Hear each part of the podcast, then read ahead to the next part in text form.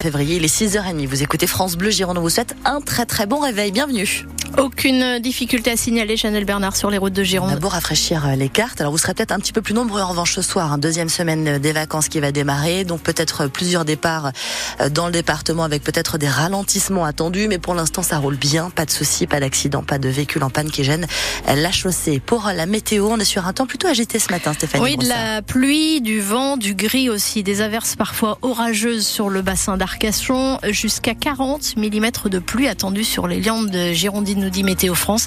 Pour les températures, elles sont en baisse. Vous allez vous en rendre compte si vous sortez de la maison ce matin. Pas plus de 8 à 10 degrés aujourd'hui.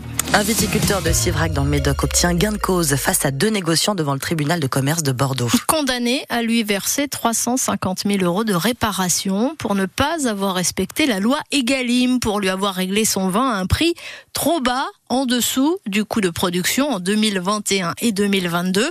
Première décision de ce type en France qui pourrait ouvrir la voie à d'autres, c'est à lire sur francebleu.fr.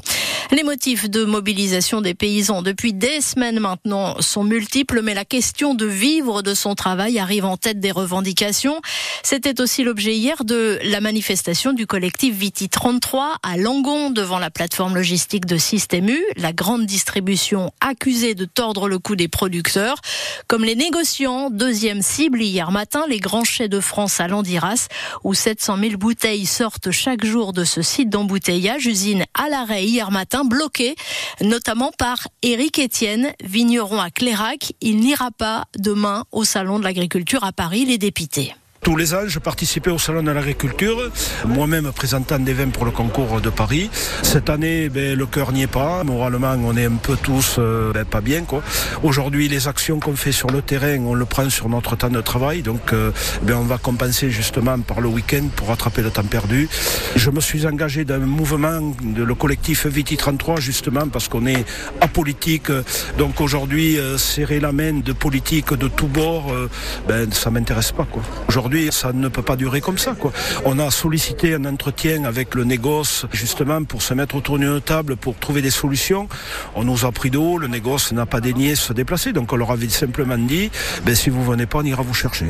Éric Étienne Vigneron à Clérac, près de Sauveterre de Guyenne, au micro France Bleu Gironde de Jules Brélaz. Et pas question donc pour lui d'aller serrer la main demain d'Emmanuel Macron et de participer au grand débat que souhaite le chef de l'État pour l'ouverture du Salon de l'agriculture à Paris pour tenter de désamorcer cette crise qui dure. Grand débat voulu par l'Élysée qui a démarré euh, déjà sur un couac puisque les soulèvements de la terre, le mouvement radical écologiste qui était invité au départ à s'exprimer, a finalement été jugé persona non grata devant les protestations de la FNSEA, le premier syndicat agricole. Un mort dans les Deux-Sèvres avec la tempête Louis. Un homme de 52 ans emporté par les eaux d'une rivière alors qu'il circulait à voiture sur un pont.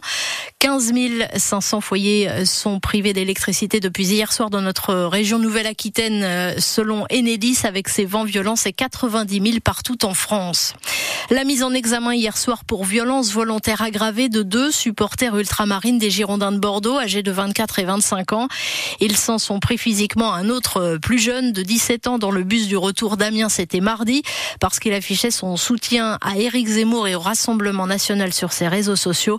Le parquet de Bordeaux a demandé hier soir leur placement en détention provisoire. À la suite des accusations de violences sexuelles portées notamment par Judith Godrèche, c'est dans un climat très lourd que pourrait se tenir la cérémonie des Césars. 49e édition ce soir qui pourrait être euh, le triomphe de deux films, Anatomie d'une chute de Justine Trier et du règne animal du Girondin Thomas Caillé, nommé à 12 reprises et notamment pour le meilleur film. Ça t'a fait quoi quand maman elle a commencé à changer? Faut me faire confiance. On va la retrouver. Lala Les recherches commencent à peine. Ça va aller. Il y a des survivants. J'en ai vu hier soir. T'as peur des créatures? Extrait de la bande-annonce du règne animal, donc le film fantastique de Thomas Caillé, qui a grandi, on le rappelle, à Gradignan. Et ce n'est pas la première fois qu'il choisit la Gironde pour tourner un film, Stéphanie Skock. Oui, certains se rappelleront de son premier long métrage en 2014, Les combattants, avec notamment Adèle Haenel dans le rôle d'une jeune femme qui s'engage dans l'armée. La plupart des scènes ont été tournées dans le Médoc, entre Lacano et Carcan. Alors pour ce deuxième film, Le règne animal, Thomas Caillé est donc revenu sur les traces de son enfance. C'était au printemps et à l'été 2022. Il a posé ses caméras dans la forêt de Cestas, à Canéjean, Pessac et le quartier Mériadec, et sans oublier Gradignan, où il a grandi. Il y a tourné deux scènes, au collège Fontaine de Montjous, où il a été scolarisé au début des années 90, et à la résidence des Rosiers Bellevue, où il vivait avec ses parents. J'avais envie de filmer ici depuis longtemps, a expliqué Thomas Caillé à la Gazette municipale de Gradignan. C'est ma porte d'entrée entre une géographie concrète que je connais et le fantastique. Le règne animal, le film fantastique signé du Girondin Thomas Caillé avec Romain Duris et Adèle Exarchopoulos en lice donc pour les Césars ce soir. Et c'est peut-être euh, d'ailleurs une star de cinéma qui s'est offert la Villa Utopie au Pila, boulevard de l'Océan. 28 millions d'euros la bâtisse et son hectare de terrain, un record pour le bassin d'Arcachon. Et si vous voulez rêver, vous avez toutes les infos sur francebleu.fr.